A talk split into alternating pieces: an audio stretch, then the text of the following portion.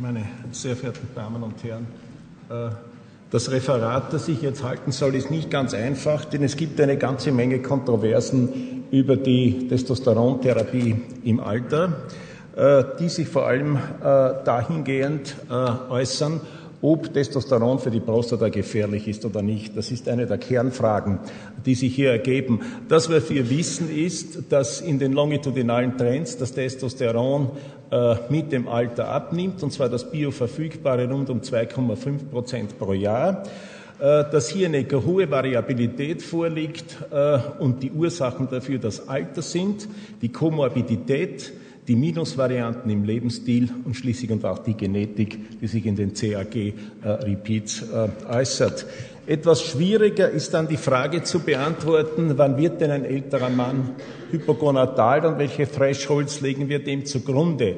Nur nach den Empfehlungen der ISA, ISAM und EAU sind das 12 Nanomol pro Liter, über denen wir nicht substituieren sollen unter 8 Nanomilliliter, Nanomol pro Liter sollen wir substituieren und dazwischen ist eine Grauzone, die der Individualität äh, vorbehalten bleibt. Nun, worüber wir auch sprechen sollten, sind, dass es altersadjustierte äh, Threshold geben soll, wobei diese altersadjustierten Threshold nicht mit Sicherheit bis heute definiert sind. Es gibt individuelle äh, Thresholds, äh, wie Herr Kelliger beschrieben hat, und schließlich und endlich auch symptomorientierte Thresholds. Das heißt, man hat untersucht, dass Störungen der Libido, der Depressio, die Depressio, Störungen des Metabolismus und die Idee unter einem gewissen Threshold äh, häufiger werden. Nun, äh, wie sollen wir eigentlich äh, behandeln?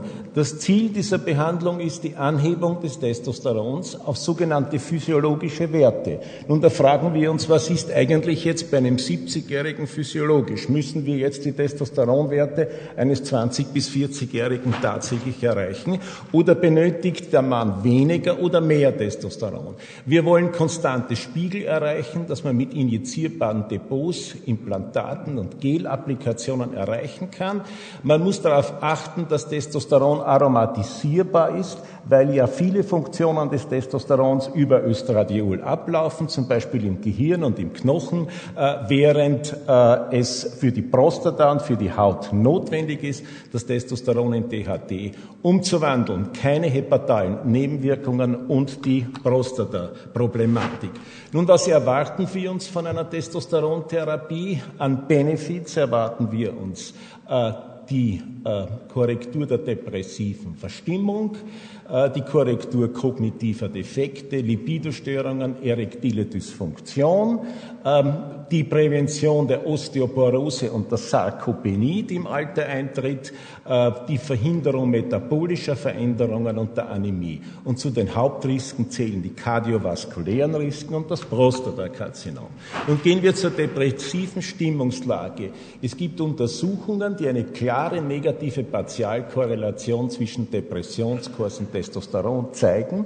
Ich erwähne zwei, die Rancho-Bernardo-Studie aus dem Jahre 1999 und eine Untersuchung von Schoers und Mitarbeitern, die eindeutig gezeigt hat, dass, die Depress dass mehr Depressionen bei Männern mit Testosteronwerten unter 200 äh, Nanogramm pro Deziliter auftreten und dass außerdem der Zeitpunkt, das ist eine longitudinale Studie, bis zum Auftreten der Depression kürzer ist. Was Herr Schoer durchgeführt hat, ist entscheidend. Er hat äh, diese Veränderungen mit dem Alter, sowohl mit dem Alter als auch mit den Komorbiditäten adjustiert. Wir wissen heute, dass es einen positiven Zusammenhang zwischen den CAG-Repeats und der Depressio gibt und andererseits gibt es aber Daten aus Normalpopulationen, wie etwas der MEAS und der Veterans Experience Study, die keinen Zusammenhang zeigen.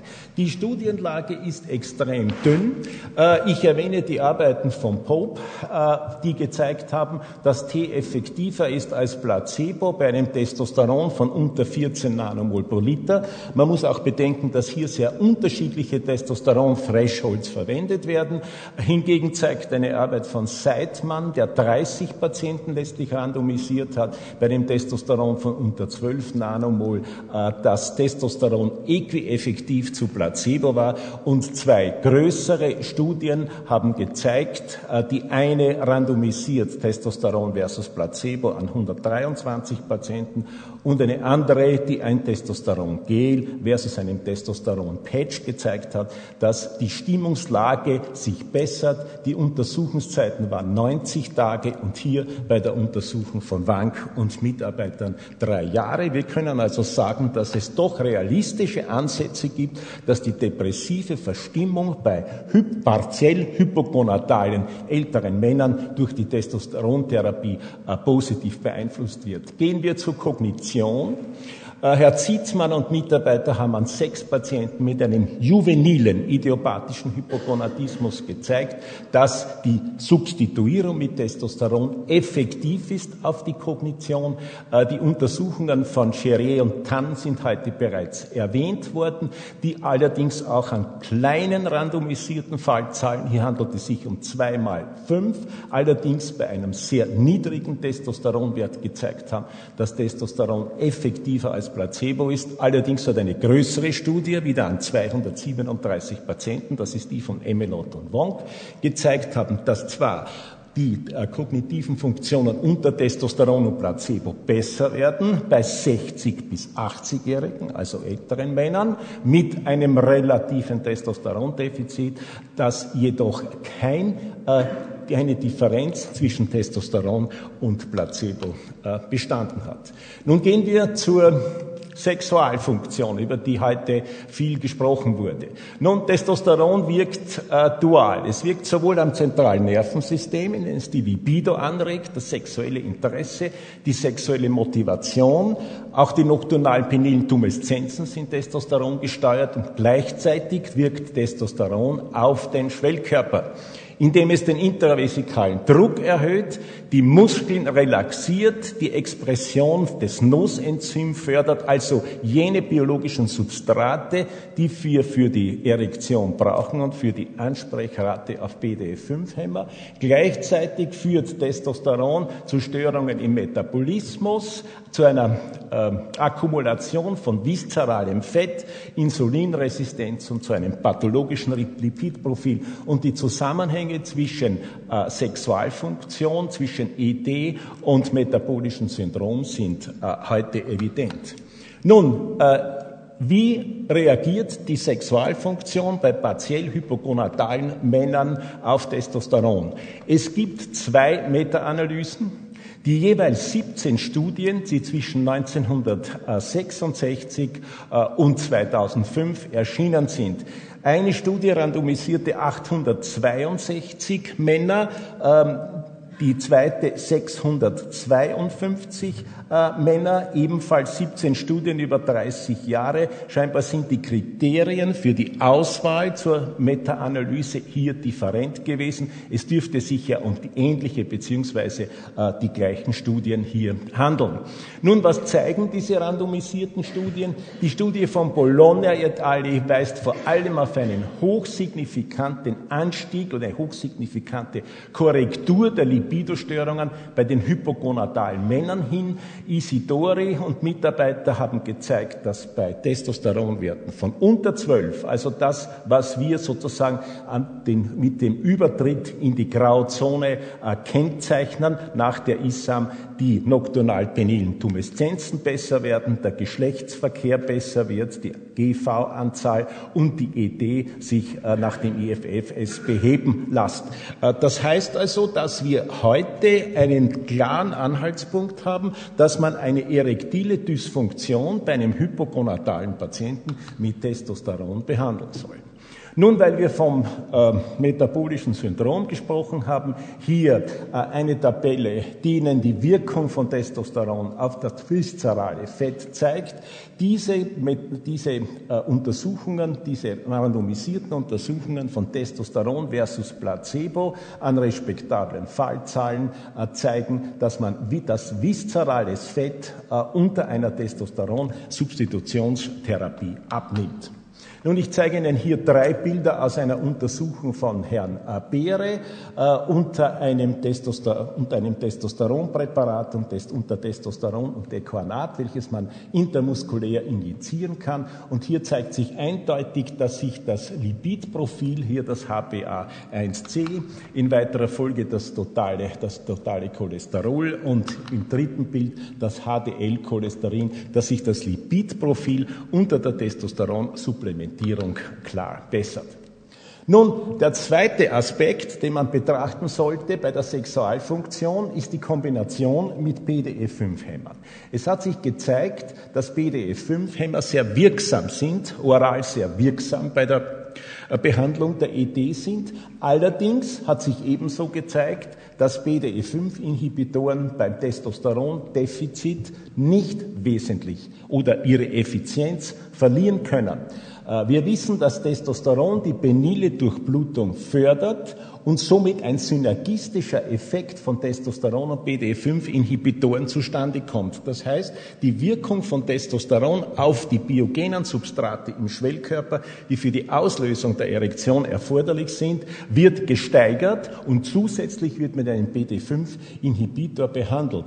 Man konnte damit eine klare Effizienzsteigerung, vor allem bei Männern, die ein relatives niedriges Testosteron, auch bei älteren äh, Männern, äh, erzielen, sodass diese Kombinationstherapie entscheidend ist und mit Vorteilen bis zu 63 Prozent einhergehen kann.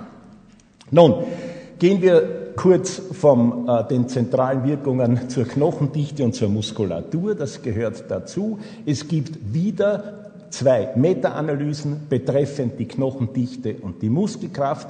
Es wurden acht randomisierte Studien meta-analysiert an insgesamt 365 Patienten, wobei nur zwei Studien eine Beobachtungszeit von über einem Jahr zeigten.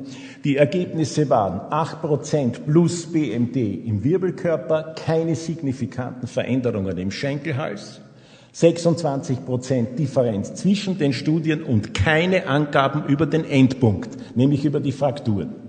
Die Muskelkraft wurde in elf Studien meta-analysiert, 1966 bis 2005. Es zeigte sich ein moderater Effekt auf die Muskelkraft, also eine Gegenströmung zum Muskelverlust und äh, ein Effekt auf die, Mus auf die Muskelkraft, die in den oberen Extremitäten wirksamer war als in den unteren Extremitäten. Nun komme ich bei der kurzen Zusammenfassung zu den Risiken. Im Vordergrund steht das CV-Risiko, das kardiovaskuläre Risiko und das Prostata-Risiko. Es gibt eine Meta-Analyse äh, in den Mayo Clinic Procedures über das CV-Risiko, Testosteron versus Placebo, 30 Studien, an insgesamt 1642 Patienten, von denen standen 808 unter Testosteron. Das Resultat war, dass sich äh, die Testosteron- und CV-Events äh, nicht hochgradig korrelierten und man konnte aus dieser Studie kein CV-Risiko erkennen, allerdings mit einem schwachen Evidenzlabel. Nun zur Prostata. Äh, Landläufig ist man davon ausgegangen, dass Testosteron ein hormonabhängiges Karzinom äh, stimuliert. Nun hat sich aber in neueren Untersuchungen gezeigt, dass das nicht der Fall sein dürfte, denn äh, besonders aggressive Prostatakarzinome haben niedrige Testosteronspiegel und wir haben bis heute eigentlich keine Evidenz, dass eine Testosterontherapie Prostatakarzinome fördert. Allerdings sind die Beobachtungszeiten kurz. Gehen wir auf eine Meta-Analyse von Herrn Karloff zurück. Testosteron versus Placebo, 19 Studien im Zeitraum von 66 bis 2004, 1084 Patienten. Entschuldigung, ich bin jetzt was habe ich jetzt? Das BCA-Risiko 19 Studien 66 bis 2004. Die prostataspezifischen Ereignisse waren unter Testosteron häufiger. Jedenfalls war die Inzidenz des Prostatakarzinoms und PS-Anstiege über 4 Nanogramm pro Milliliter nicht signifikant unterschiedlich. Äh, hier sehen Sie eine Studie, die wir selbst durchgeführt haben. Das ist ein longitudinaler Verlauf von Testosteron bei Prostatakarzinomen bis zu fünf Jahre vor der radikalen Prostatektomie, die unter einer BSA-Beobachtung standen, einer BSA-Vorsorgebeobachtung standen. Äh, hier hat sich gezeigt, dass das Testosteronspiegel bei Prostatakarzinomen mit einem Gleason-Score von sieben und darüber wesentlich niedriger waren als bei einem Gleason-Score von äh, sechs und darunter und dass nach dem Eingriff die Testosteronspiegel nicht mehr signifikant verändert werden. Also auch das Prostatakarzinom hat wahrscheinlich einen Einfluss auf das Testosteron. Wenn wir nun eine Zusammenfassung äh, versuchen, äh, so können wir vielleicht Folgendes abschließend sagen. Es gibt positive Ansätze, Allerdings sind die Benefits und die Risiken durch prospektiv kontrollierte Langzeitdaten nicht gesichert. Allerdings ist fraglich, ob wir Langzeitdaten von 10 oder 15 Jahren zustande bringen und letzten Endes auch finanzieren können. Bislang ergibt sich kein Hinweis auf ein höheres CV- und Prostatarisiko. Allerdings sind diese Daten auch noch abzusichern. Es soll heute keinem Patienten mit einem sehr niedrigen Testosteronspiegel und Symptomen äh, die Testosterontherapie vorenthalten werden. Kritisch muss man allerdings sagen, dass die Testosteronersatztherapie noch auf dem Prüfstand steht. Dankeschön.